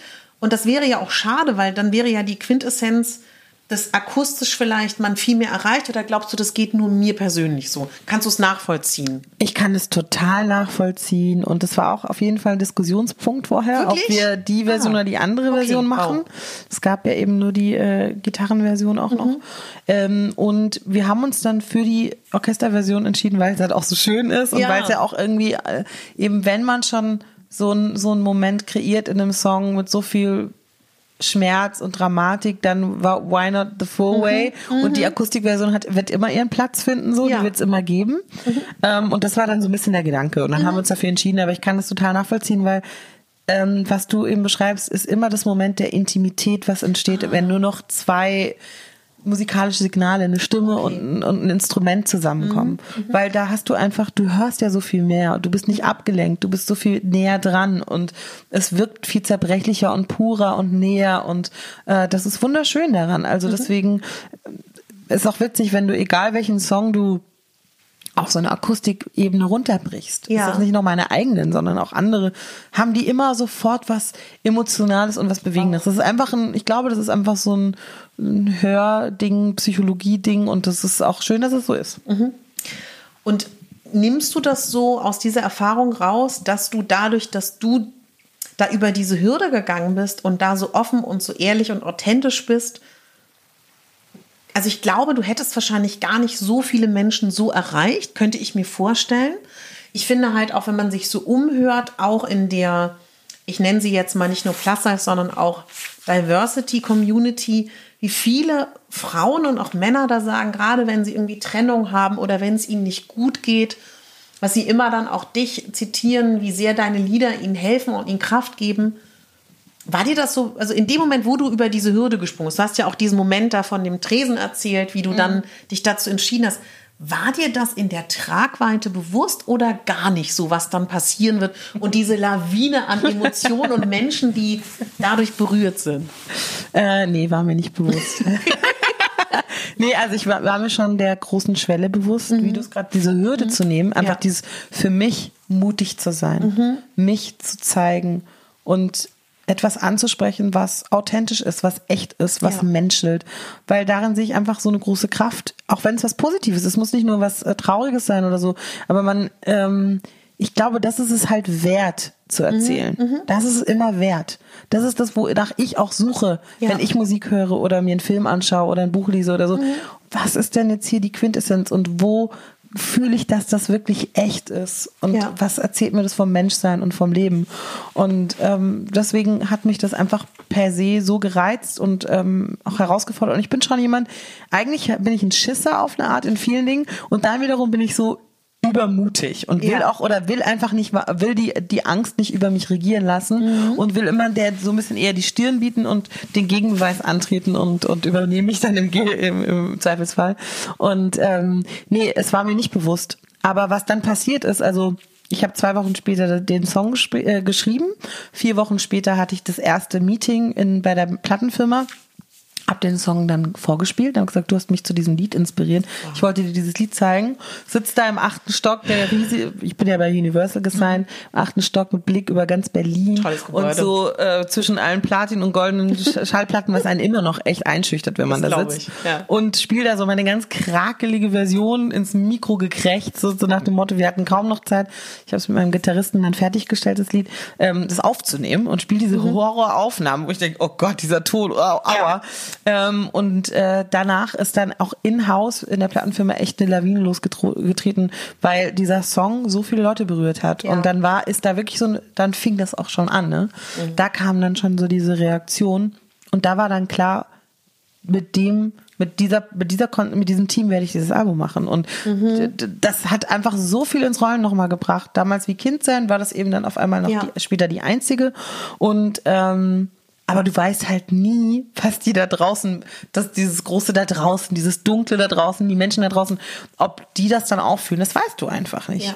Aber man weiß schon, ob man bei sich selber echt ist und authentisch und ob das ob da was passiert, ob da Magie entsteht. Mhm. Und auf dieses Bauchgefühl versuche ich eigentlich immer zu hören und zu vertrauen. Mhm. Und, und das ist so mein, mein Ratgeber, sage ich jetzt mal so. Weißt du, was ich mich immer frage, wie das für dich als Künstlerin ist, weil du hast ja in einem bestimmten Prozess das durchgemacht. Und du hast ja auch gerade gesagt, dass es dauert, bis die Leute erreicht werden. Und jetzt nehmen wir mal an, in drei Jahren hört äh, Susanne Müller das erste Mal die Einzige und du bist aber längst schon woanders so. Und dann kommt die Susanne ja im Zweifel auch in dein Konzert und möchte natürlich die Lieder von äh, die Einzige hören. Und das ist ja oft das, was man so hört, was für Künstler so schwierig ist, dass man entwicklungsmäßig ganz woanders ist und die Leute aber vielleicht diesen Erstkontakt haben oder es ihnen eben seit vier Jahren etwas bedeutet, das ist, ist dir bestimmt bewusst als Künstlerin, aber es ist bestimmt auch oft schwierig, weil du ja wahrscheinlich emotional ganz woanders schon bist, ne? Ja, und das ist aber dann auch ein bisschen die Herausforderung. Also so ein Song wie die einzige ist ein, eigentlich ein gutes Beispiel dafür, der wird nie alt. Mhm. Der wird nicht alt. Mhm. Und dieses Thema ist, wird auch bis zum Ende meines Lebens irgendein Thema bleiben. Also Einsamkeit heißt ja nicht Partner, nur, nee. nur Partnerlosigkeit. Nee. Vielleicht bin ich dann verheiratet, vielleicht habe ich mhm. ein paar Kinder und ein paar Enkelkinder, whatever. Und auch da wird es Einsamkeit geben. Ja. Und auch da wird, oder das Gefühl wird vielleicht eines meiner Enkel betreffen oder diese Situation ja. und oder eine gute Freundin oder oder es ist, wird immer irgendwo da sein und man und ich werde immer wieder einen Zugang dazu finden und ich kann mich auch immer wieder daran erinnern, wie es für mich war und natürlich das ist die Herausforderung. Mit welcher Haltung gehe ich in dieses Lied, wenn ich es singe, mhm. wenn ich es performe? Und dazu muss ich immer wieder neu eine Haltung definieren. Das macht es aber auch spannend. Also ja. das, das hält es eigentlich spannend und auch eine kleine Qual, aber so ist dieses Lied eben. Es ist mhm. einfach so, wie es mhm. ist. Die Schönheitskönigin. Warum gibt es diesen Text und warum gibt es dieses Lied? Was würdest du sagen? Ich hatte ursprünglich ähm, als ich noch so mehr in der Chanson-Ecke unterwegs war, äh, mein Lied geschrieben, das hieß Marilyn. Mhm. Und äh, da ging es so darum, eben, habe ich was keine andere, hab, bin ich klug und auch begabt ist mein Gesicht so schön wie Marilyns. Bitte sag mir, dass ich was Besonderes bin.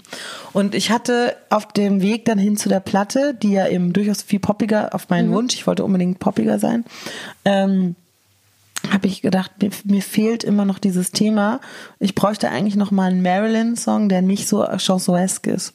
Ja. Und dann hatte ich ein Playback von Produzenten und irgendwann kam der Begriff der Schönheitskönigin. Und was ich eben so toll fand, war, mit diesem Wort Schönheitskönigin zu spielen, weil es ist ja genau es ist ja ein sehr, sehr glamouröses Wort, ein sehr großes Wort, ein sehr mhm. starkes Wort. Mhm. Und aber wieder an diesem Wort sozusagen eigentlich die Tragik zu erzählen und ja. die Schwäche zu zeigen und den Zweifel zu zeigen.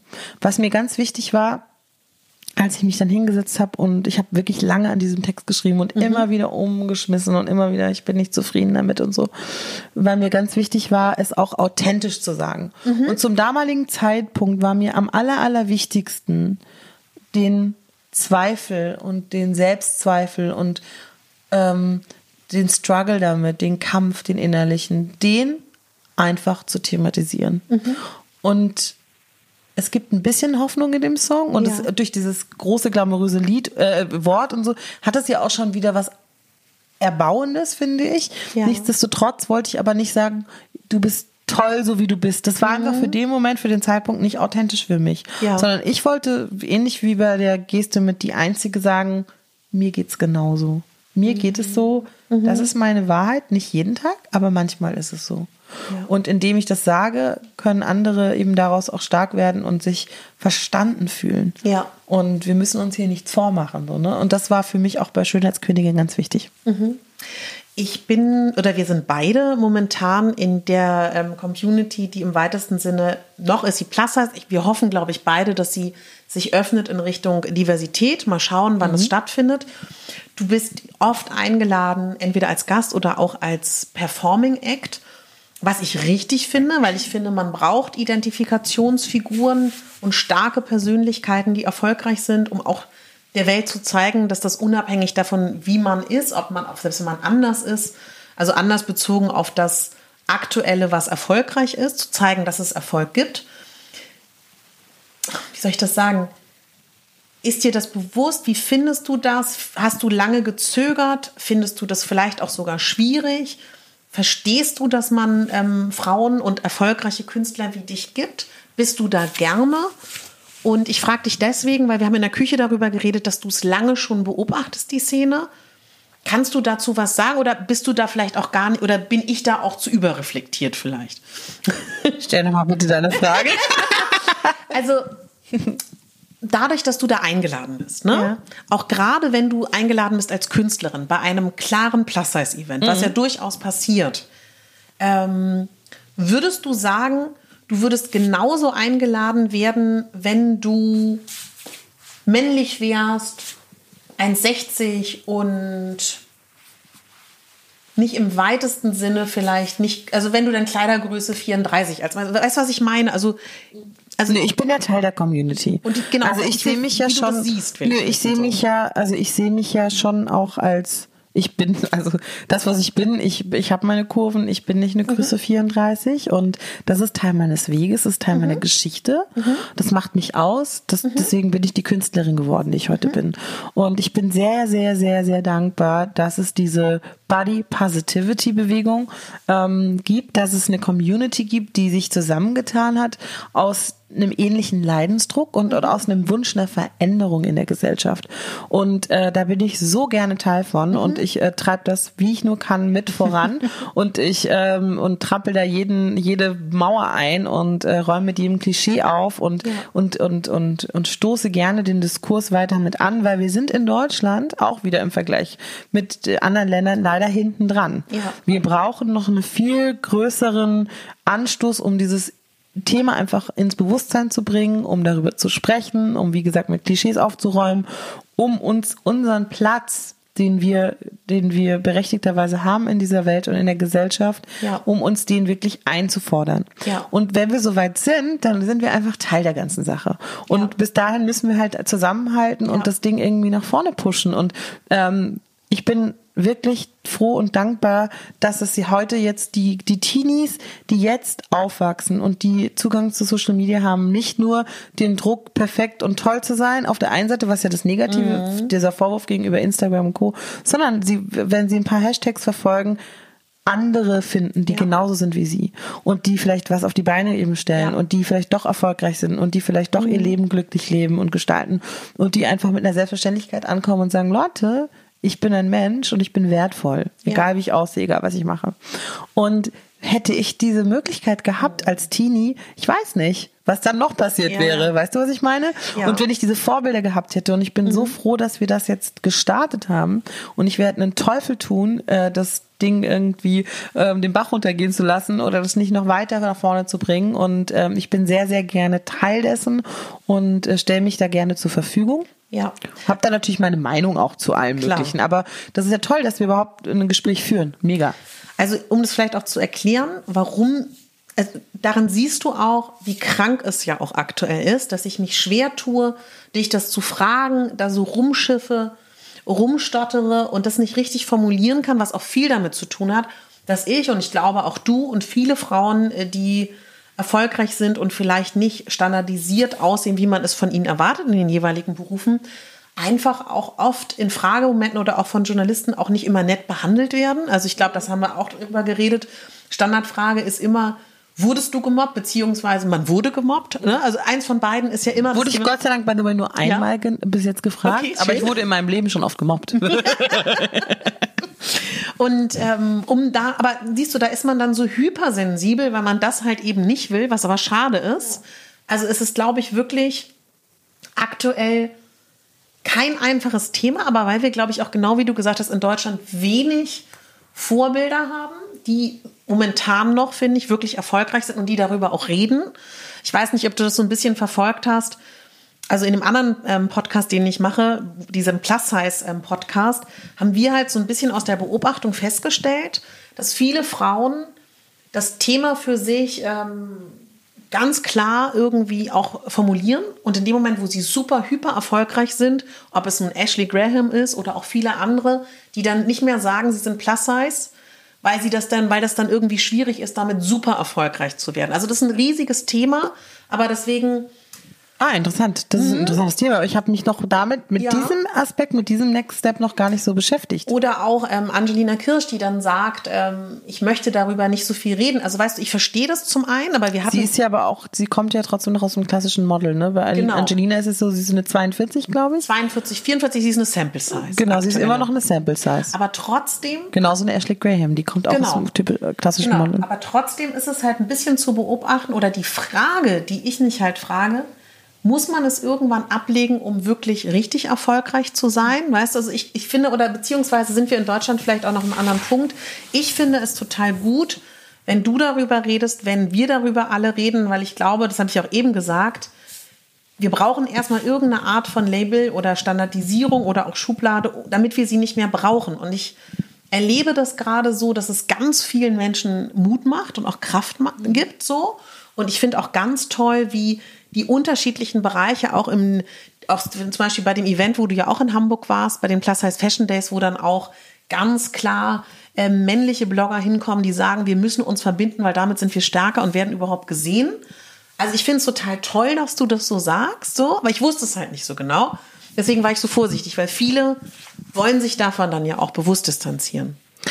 Ja, auch mit dem Gedanken habe ich lang bevor ich was veröffentlicht habe, musikalisch auch immer mal wieder gespielt und mir die Frage gestellt, Mhm, Ja. Mhm. ähm, muss ich mich da, also muss ich das bei mir überhaupt zum Thema machen? Genau, ja. Ähm, also als Musikerin, wenn wir über meine Platte sprechen, irgendwo, nein, muss Genau. ich nicht. Nö. Kann ich aber, wenn ich will. Und ich habe ja auf der Platte entschieden, in dem auch einen Song zu widmen, Schönheitskönigin. Ja. Und deswegen habe ich mich bewusst dazu entschieden, wenn es eben Teil der, meiner musikalischen Welt ist, dann kann ich darüber auch sprechen. Ja. Und dann möchte ich darüber auch sprechen. Und indem ich ja Musik mache, zu der ich dann auch stehe und die Mhm. ich auch als toll gemacht empfinde und äh, auf die ich stolz bin, dann ist es auch schon, und da bin ich auch schon wieder fünf Schritte weiter. Ja. Ich finde es aber trotzdem nicht verwerflich oder äh, nicht erfolgsversprechend, wenn man so ein Thema nicht anspricht, weil ich glaube, nur so kriegt man ja irgendwie auch Profil. Also was, Mhm. warum soll ich jetzt die ganze Zeit so tun?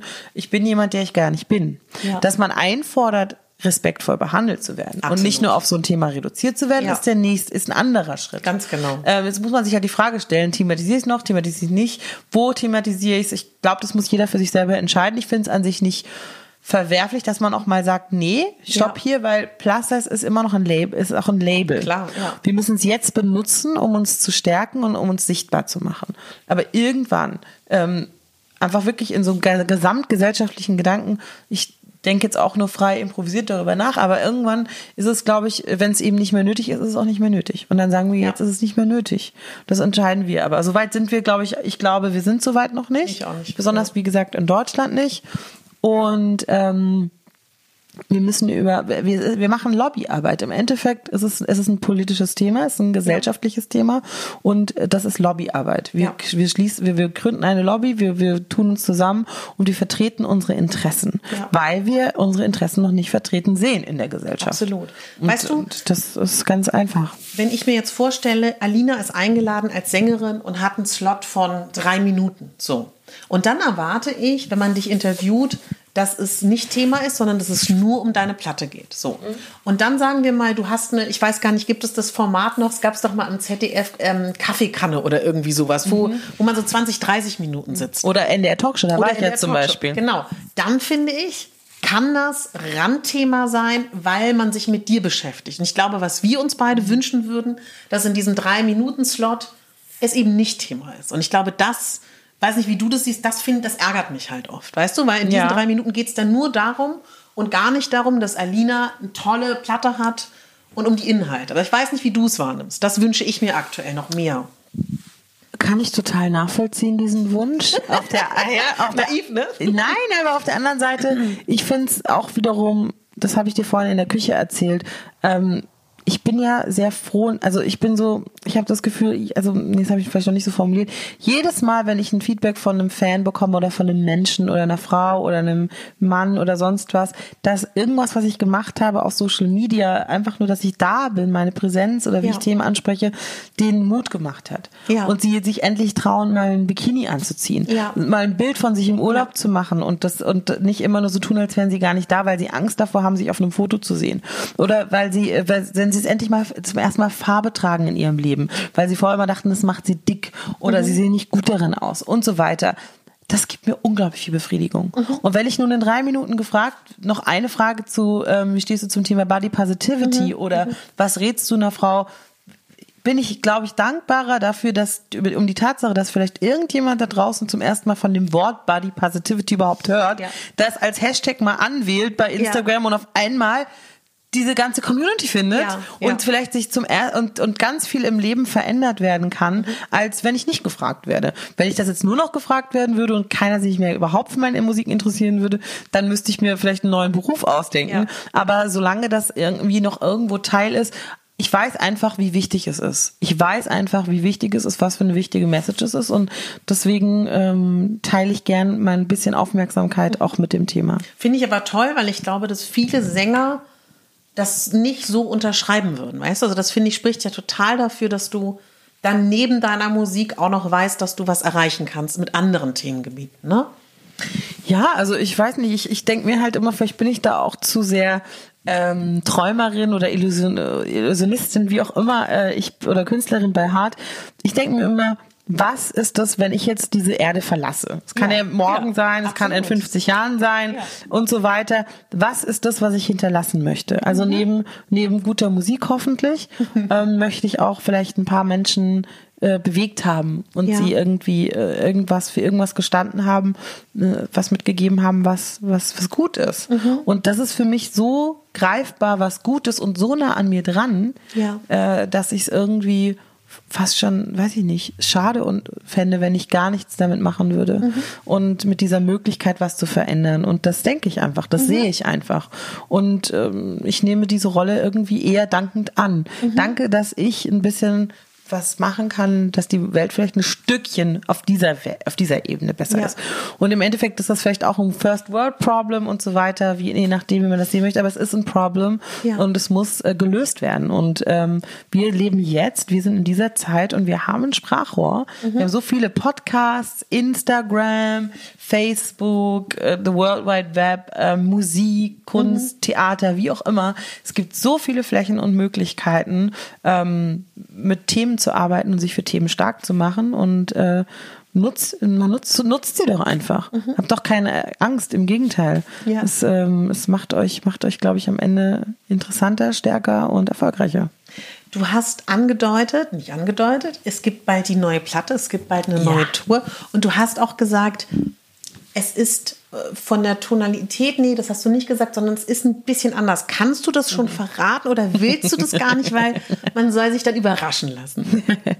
ähm, ach, ich glaube, die, äh, wenn die erste Platte mehr so den melancholischen Unterton hatte, wird die zweite Platte auf jeden Fall mehr aus Begegnungen bestehen. Mhm. Also ich habe so das Gefühl, Begegnung ist so das Überthema. Mhm. Ähm, neue Begegnungen, die ich gemacht habe, auch, auch kulturelle Begegnungen etc. Also es gibt viele interessante neue Einflüsse auf der Platte und ähm, neue Seiten von mir und eine neue Lebendigkeit und Energie.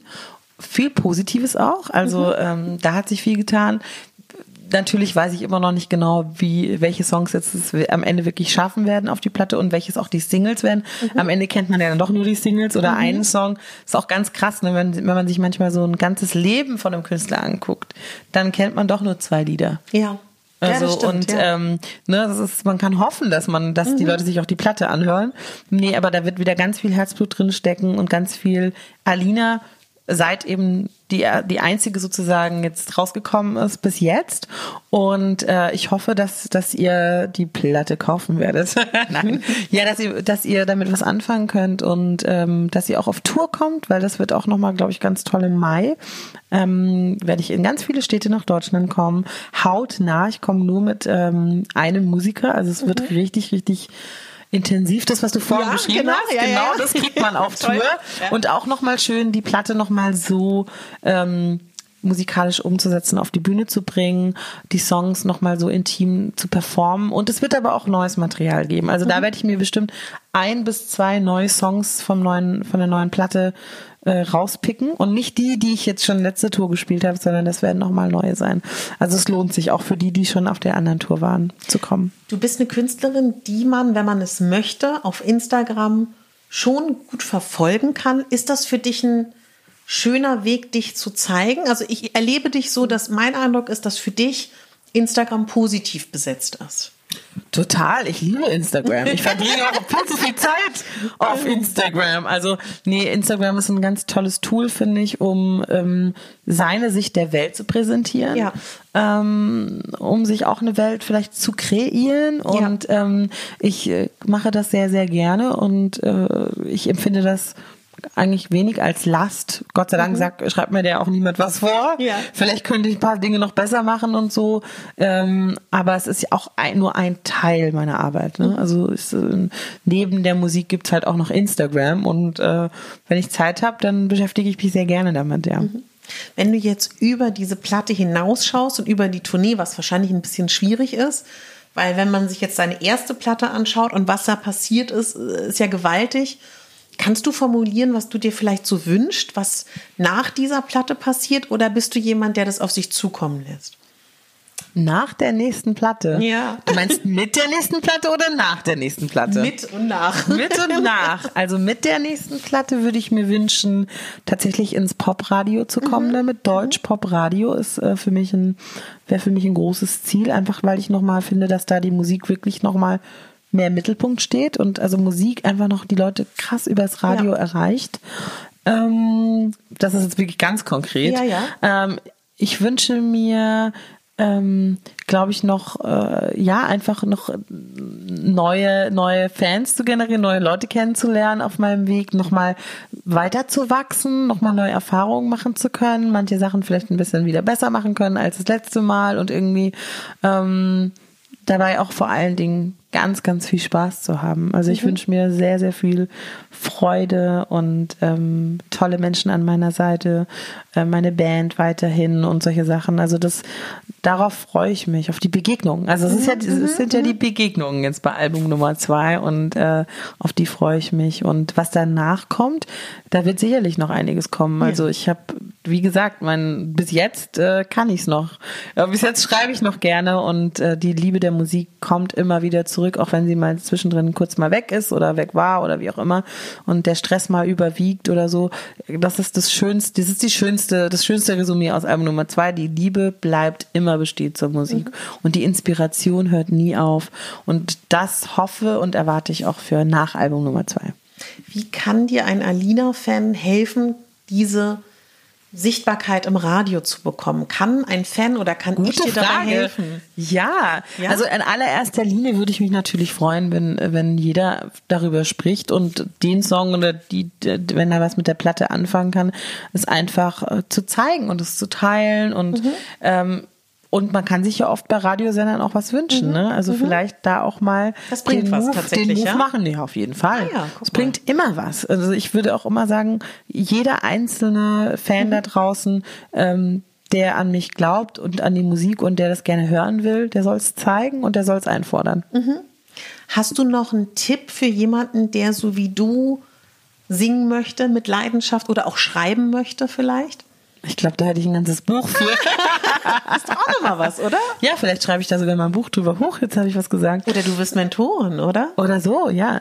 Ähm, ja, also irgendwann on the longer run ähm, ist auch das, denke ich, ein Teil. Mhm. Ähm, noch mich ein bisschen mehr um das für andere Schreiben bemühen, vielleicht anderen helfen bemühen, ähm, da noch ein bisschen was weitergeben zu können, wenn ich denn was zu weiterzugeben habe. Ein bisschen was habe ich vielleicht. Ich kann immer nur aus eigener Erfahrung äh, sprechen oder das, was ich so beobachte und daraus, was ich da so meine Schlüsse daraus ziehe, was ich so meine, was richtig und falsch ist. Geht, äh, gilt aber für jeden anders. Aber klar, äh, eben weil es halt wenig äh, Frauen auch gibt in dem Bereich, auch da noch ein bisschen mehr zu unterstützen, kann ich mir alles vorstellen. Und mhm. ähm, ja, am Ende des Tages würde ich immer sagen, wartet nicht auf einen Mann, der euch rettet oder mhm. auf einen Menschen, der euch rettet, jetzt mal auch an Männer gerichtet, die da draußen Musik macht, machen wollen.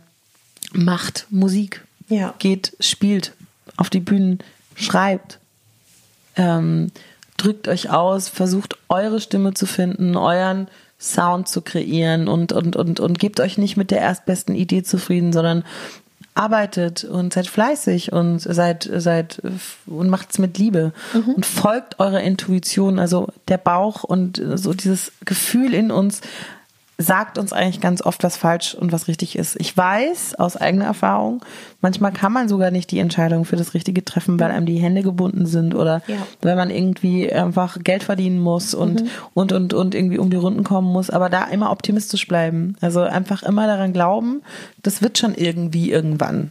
Ja. Und ähm, auch Möglichkeiten mal ausprobieren, nutzen, nicht immer, nicht immer, zu, nicht zu viel Angst haben vor Sachen. Mhm keine Ahnung, es gibt so viel, was ich erzählen könnte. Das sind jetzt so die aus dem, aus dem Stegreif. Ja, natürlich. Das, ähm, wenn ihr das hört, ist ja die, ähm, ist das Album schon da. Das ist ja das Schöne, wenn die toll, Leute das hören. Toll. Wann kommt denn der Podcast? Naja, also wenn, wenn er kommt, dann können Sie das schon hören, Alina. Deswegen verlinken wir das dann natürlich darunter. Also theoretisch könntest du es jetzt auch sagen, weil es hört davor keiner. Was meinst also, du? Also du könntest jetzt auch sogar sagen, wie das Album heißt. Ach so, nein, das äh, Album, das, das, da wage ich mich gar nicht aus dem Fenster okay, zu lehnen. Gut, gut, gut. Ich weiß nur, ich hoffe nur, dass wir 2019 damit rauskommen. Nee, das ist ja wirklich, äh, wenn ich da was sagen würde und mich festlegen ja, würde. Du hast recht, das ist, das ist, das kann ich nicht machen. Ja. Und äh, das, das ist auch Bad Karma. das dauert leider alles immer hinter den Kulissen so lange, auch gegen mein, mein, meine mhm. Geduld. Aber ähm, ja, ich hoffe, dass wir noch, ähm, werden wir vor Mai mit dem Podcast ja, rauskommen? auf jeden Fall. Nee, aber dann ist ich die Platte noch nicht Tournee. da. Guck mal, die Tournee, ach, die Tournee eben. Die Platte wird wahrscheinlich nicht vor Mai kommen. Ja, auch komisch. Ähm, ne? Aber vielleicht die erste Single ist dann schon da. Das wäre doch toll. Und ich weiß aber jetzt zum Zeitpunkt noch, jetzt haben wir Dezember 2018 und ich weiß noch nicht, was die nächste Single, also die erste Aufregend. Single vom neuen Album ja. wird. Das ist jetzt ein ganz spannender, aufregender ja. Prozess. Also ich habe nächste Woche das nächste Meeting mit der Plattenfirma, wo wir jetzt die fünf Songs, die jetzt mm. relevant sein könnten für Singles, Singles, ähm, weiter besprechen, mhm. in die neuesten Stände reinhören. Also das ist der aktuelle Stand, Status quo bei mir. Und dann werden wir hoffentlich irgendwie einen Schlachtplan entwickeln, wann wir mit dem ersten Song rauskommen. Also ich nehme mit, wenn wir die Zeit haben, bei Radiosendern anzurufen, uns deine Lieder zu wünschen, dass das schon ja. mal ganz viel bringt. Oder auch teilen, ne? Auf Instagram. Immer. Man weiß nie, wer das sieht. Immer. Also das finde ich total gut, aber auch nochmal, weil da habe ich auch noch nie drüber nachgedacht, dass man so tatsächlich auch einem Künstler helfen kann. Voll und natürlich klar, ihr helft mir, indem ihr zu meinen Konzerten kommt, mhm. indem ihr Musik äh, legal kauft, erwerbt ja, ja. und ähm, das ist immer, immer, immer hilfreich und äh, da ist es immer gut angelegt. Lina, ich würde mich freuen, wenn ich dann im Mai nochmal mit dir sprechen darf. Wenn das dann Unbedingt, tatsächlich mal Mai bleibt. Du bist auch herzlich eingeladen zum Konzert. Ja, du kommst dann nach Berlin, würde ich mal sagen, ja. oder? Ja. Du bist schon fix eingeplant. Es wird, Achtung, Achtung, es wird wahrscheinlich sehr limitiert sein. Also oh. es sind ja kleinere Venues dieses Mal, mhm. kleinere Konzertsäle. Also ihr müsst schnell sein mit den Tickets. Ich hoffe, mhm. dass es, wenn wir es jetzt, der Podcast jetzt äh, draußen ist, dass, dass es noch Tickets gibt. Ich denke, Hamburg und Berlin wird sehr schnell ausverkauft sein. Mhm. Aber Vielleicht kannst du dann ja noch mehr Zusatzkonzerte irgendwie. Vielleicht, vielleicht also äh, genau, wo die Nachfrage ist, da ja. kommt dann auch, da kommt dann auch die, das Produkt. Also das wäre dann auch nochmal ein Tipp wahrscheinlich, wenn es ausverkauft ist, das Anmelden, das Interesse ist, weil ich glaube, wenn du weißt, so und so viel Nachfrage ist, ist es für dich auch leichter, ein neues Konzert zu arrangieren. Oder ne? man kann vielleicht nochmal hochverlegen oder man spielt nochmal ein ja. Zusatzkonzert. Genau, sowas ist eigentlich immer möglich. Aber ich weiß natürlich jetzt auch noch nicht, wie mein Zeitplan aussehen wird im Mai weil wenn wir dann vielleicht mit irgendwas dann rauskommen oder schon die Promo-Sachen machen, man weiß es nie so genau. Ja. Also ich würde, falls jetzt noch Tickets sind, kauft sie so schnell wie möglich. Alina, hast du noch was, was dir auf der Seele brennt? Ich finde es ein, ich fand es ein sehr, sehr schönes Gespräch mit dir. Vielen Dank für so viel tolle Vorbereitung, für so viel Interesse, für so viel Liebe, die du auch äh, in die Community steckst. Also vielen Dank an alle, die sich dafür stark machen für das Thema und ähm, einfach zeigen, wie schön wir alle sind in unseren Formen und Farben, die wir nun auf die Welt gekommen sind. Und ja, ich freue mich einfach auf ein neues Jahr. 2019 wird geil. ähm, ja, und fake it till you make it oder start before you're ready oder was gibt's noch für schöne Sprüche? I don't know. Es gibt bestimmt ein paar schöne. Ich sag den Einspruch, den mein äh, guter Bekannter gestern mir ja, erzählt bitte. hat. Und zwar, ähm, wenn du Gott zum Lachen bringen möchtest, sag ihm einfach, du hast einen Plan. Sehr schön. Ist auch ein bisschen Berlin, ne? Ja, so ein bisschen, wa? Oder auch Hamburg oder München. Elina, ich danke dir ganz toll. Ich danke dir. Und ich wünsche dir einen sehr schönen Jahreswechsel. Ebenfalls guten Rutsch.